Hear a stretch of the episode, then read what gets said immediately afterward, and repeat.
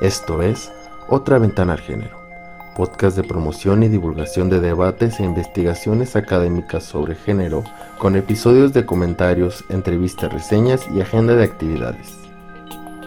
El episodio de hoy corresponde a la sección Quehacer de Género o agenda con información acerca de actividades relativas al género por hacer en la ciudad o a través de la vía virtual con el apoyo de la revista de estudios de género La Ventana.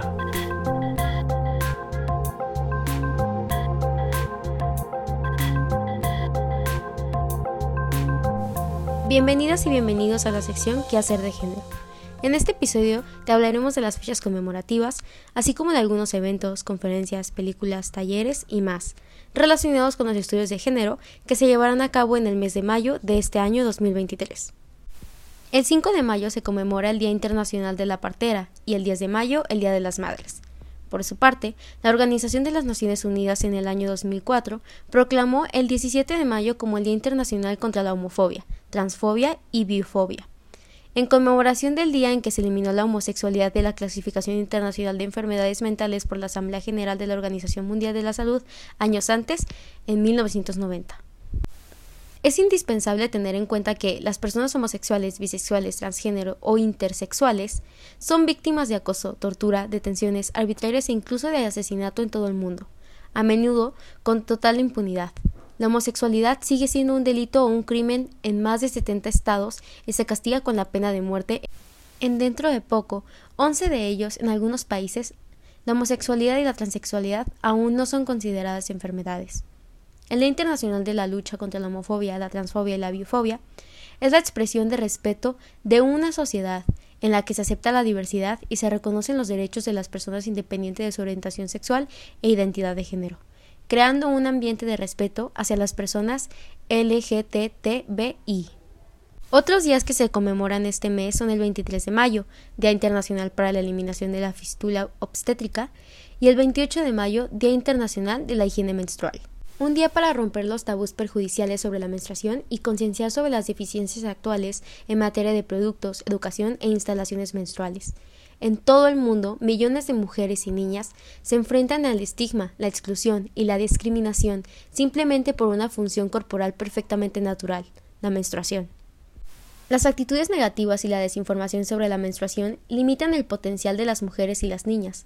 Con demasiada frecuencia no pueden acceder a la educación ni al empleo, ya sea por falta de instalaciones y productos de higiene que les permitan llevar a cabo su vida cotidiana con facilidad mientras están menstruando, o porque les pesa el miedo a la vergüenza y el bochorno de sus comunidades. La seguridad de las mujeres y las niñas también está en peligro, sin instalaciones higiénicas adecuadas, las mujeres pueden verse obligadas a salir a la calle para cubrir sus necesidades menstruales, lo que las expone a peligros físicos y daños psicológicos, y en casos extremos, el estigma del periodo se ha cobrado trágicamente la vida de mujeres y niñas.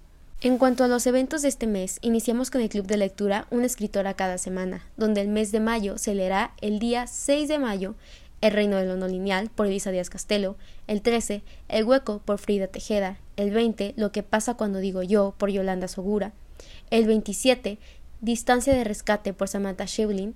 El club se lleva a cabo los días sábados por Meet de 11 a.m. a las 12 del mediodía. Si te interesa, manda un mensaje privado al Instagram de la organizadora, Fanny así nada más. El jueves 4 de mayo a las 10 a.m., la doctora Márgara Millán de la Facultad de Ciencias Políticas y Sociales de la UNAM impartirá la conferencia Distintas vertientes de los feminismos descoloniales.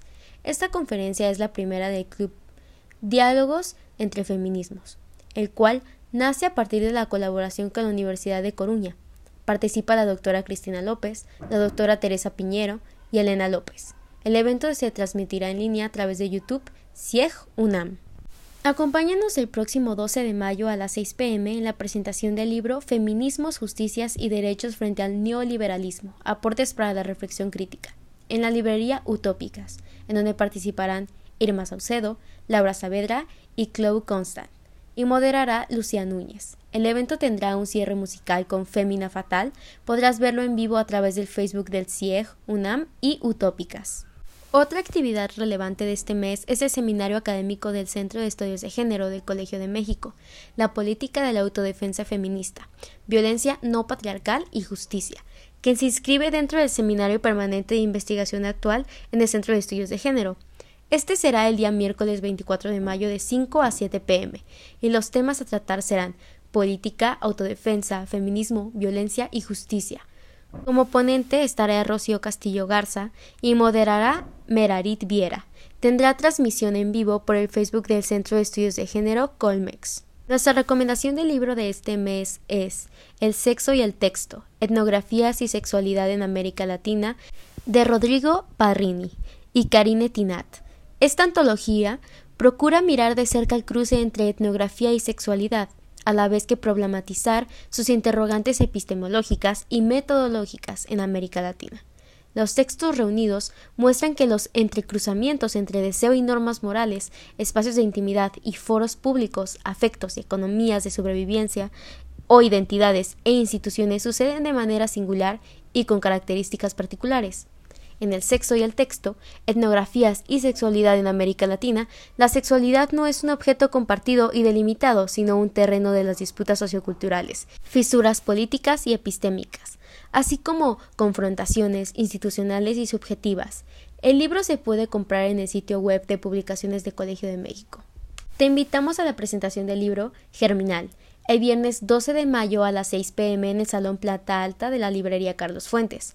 Germinal es un ensayo que acompaña el proceso de traer a una persona a este mundo, desde un entendimiento de la angustia y la belleza que eso implica, un libro que conmueve y que abre espacio, también para pensar cómo se insertan los procesos corporales de la gestación y la crancia en el pensamiento, la filosofía y la cultura, y a partir de este entendimiento, cómo es posible transformarlos. La autora es Tania Tagle, quien ha publicado textos en libros y revistas nacionales e internacionales, y ha sido beneficiaria de diversas becas de escritura. Germinal es su primer libro de ensayo. Si te interesa, puedes inscribirte en la página de Facebook de la librería Carlos Fuentes. Algunas recomendaciones de películas que tenemos para ti este mes de mayo son Dos estaciones, un trabajo dirigido por Juan Pablo González, cuyos temas son tratados de manera tan honesta y cuya investigación es tan cuidada que lo presentado en pantalla parece sacado de la realidad misma. María es la dueña de una tequilera en Jalisco. Aunque su familia ha trabajado en este negocio por años, hoy todo se ve amenazado por la llegada de empresas extranjeras que empiezan a acaparar injustamente todos los recursos. Esto, sumado a los obstáculos propios de la implacable naturaleza, orillan a María cada vez más a preguntarse cómo sacar adelante su empresa y a su gente. La vida de Dalva, por Emanuelle Nicot. Trate de una niña de 12 años. Cambia repentinamente cuando es obligada a dejar el lugar en el que vivía con su padre. Furiosa y sin comprender los motivos, la trasladan a una habitación en, un centro de atención a menores y comienza a ir a otra escuela, poco a poco, Dalva empieza a comprender que detrás de todo lo que ella siempre ha llamado amor se esconde otra cosa. En su ópera prima, la francesa Emmanuelle Nicot configura un coming of age oscuro y esperanzador sobre el proceso de sanación de una pequeña, interpretada de manera notable por Zelda Sampson, que irá recuperando la infancia que se le ha negado, en un vaivén definido por la rebeldía, el enfado, la aceptación y la reinvención. Vicenta B. Desde hace mucho los documentos históricos de Cuba se han referido a las anteras con desprecio, las llamaban brujas y las nombraban por su nombre de pila y la primera letra de su apellido. Vicenta B. vive en La Habana y tiene un don, ver el futuro de las personas. Cada día recibe a mujeres y hombres que llegan en busca de una solución a sus problemas. Cuando su único hijo decide irse del país, Vicenta entra en una crisis que no la deja entender por qué se ha quedado sola en un lugar donde todos parecen haber perdido la fe. El tercer largometraje del director cubano Carlos Lechuga se aleja de los estereotipos del cine de su país para abordar la crisis de una mujer negra frente al mundo contemporáneo. Si te interesan estas películas, puedes buscarlas en línea o esperar a que estén en la cineteca, pues son parte de la septuagésima tercera muestra de cine internacional en Guadalajara. Dentro del mundo del cine, también te invitamos el 27 de mayo al Cineclub de la librería Carlos Fuentes, donde se presentará La doble vida de Verónica. Verónica vive en Polonia y tiene una brillante carrera como cantante, pero padece una grave enfermedad cardíaca. A miles de kilómetros de ahí, en Francia, vive Veronique, otra joven idéntica a ella, también cantante y con la misma dolencia. Aunque desconocidas la una de la otra, ambas mujeres comparten una enigmática conexión. La doble vida de Verónica una de las películas más apreciadas de Kieslowski, en una cautivadora y misteriosa reflexión sobre la identidad y el amor y la intuición, con la brillante fotografía de Itzhak y la actuación de Irene Jacob como las dos Verónicas. La cita es a las 5 pm en la sesión planta alta de la librería Carlos Fuentes. El sábado 6 de mayo en la librería Carlos Fuentes a la 1 pm habrá un espectáculo narrativo en el que diversas personas aliadas cuentan a las niñas y a los niños historias de literatura. Mamá y yo estamos hasta el moño. ¿Cuántas veces hemos oído a nuestras madres decir que están hasta el moño? Pues resulta que no son las únicas. Las hijas también estamos hasta el moño. Pero eso no es lo único en lo que nos parecemos a ellas. Madres hay de todo tipo, algunas despistadas, otras sobreprotectoras, pero todas ellas tienen algo en común, sus hijos. La segunda cosa que compartimos es la vida. Este cuento habla del amor incondicional y el afecto de una madre hacia su hija, de la mano de Bea Taboada, autora del cuento. A veces mamá tiene truenos en la cabeza y hago un cuento ilustrado homenaje a las madres. ¿Las princesas pueden ser astronautas? Pues claro que sí. Astronautas, veterinarias, bibliotecarias, jugadores de béisbol, vendedoras de palomitas, lo que ellas quieran. La escritora Carmena Lavigna Coyle y el ilustrador Mike Gordon nos traen el último volumen de la colección protagonizada por esta entrañable princesa que quiere romper estereotipos. Este cuento se leerá el domingo 7 de mayo a la 1 pm en la librería Carlos Fuentes. El Centro se invita a la conferencia Narradora Centennial, el caso Daniela Rodríguez. Lo imparte la doctora Elizabeth Vivero el lunes 8 de mayo a las 11 y media pm. Es entrada libre. La modalidad será híbrida y será transmitida en vivo por el Facebook del Centro Balcells. Último, te invitamos a nuestro evento de cada mes, Cuestión de Género. Esta vez se tratará de la permanencia de los estudiantes de Historia cohorte 2014B a 2019A por la maestra Virginia Enciso Huerta y la maestra Martina del Carmen Bárcenas Castellanos, el día 26 de mayo a las 10 a.m. Si gustas acompañarnos, puedes sincronizarnos por el Facebook de la librería Carlos Fuentes. Estos son algunos de los eventos relevantes para los estudios de género de este mes. Esperamos que alguno de ellos haya sido de tu interés. Hasta la próxima edición de ¿Qué hacer de género?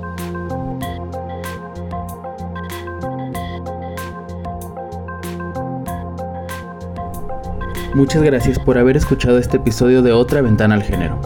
Síguenos en nuestras cuentas en redes sociales. En Instagram como Otra Ventana al Género, unido y sin acento. En Facebook Otra Ventana al Género y en Twitter arroba otra-ventana. Participaron en la confección de este episodio el equipo de la revista de género La Ventana, quien desarrolló los contenidos. En la coordinación, Marisa Martínez. Eduardo Lozano en la producción técnica y redes sociales. Les invitamos a seguir escuchándonos en los próximos episodios. Hasta pronto.